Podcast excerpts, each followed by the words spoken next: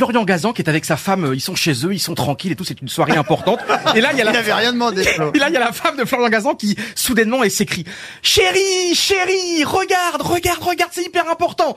Et là, Florian, qui euh, se plaint, il bougonne, il est un petit peu là, il est pas très content, il dit Mais qu'est-ce qu'il y a encore? Je regarde le match, là. Et oui, c'est une demi-finale de Coupe du Monde, c'est la France contre le Brésil. On est en fin de match, la France est menée 3 à 2, c'est le bordel. Et là, il y a le ballon sur le côté gauche maintenant avec Mbappé. Mbappé qui essaie de trouver la solution. Mbappé dans l'axe maintenant, qui donne le ballon pour N'Golo Kanté qui contrôle de la poitrine. N'Golo Kanté qui remet en retrait pour Griezmann. Griezmann qui dribble un joueur. Ah oui, il en rajoute un peu.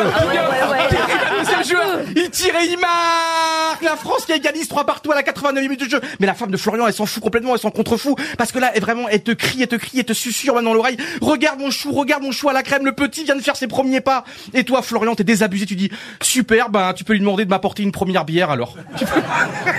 J'ai complètement foiré ma blague de merde. Je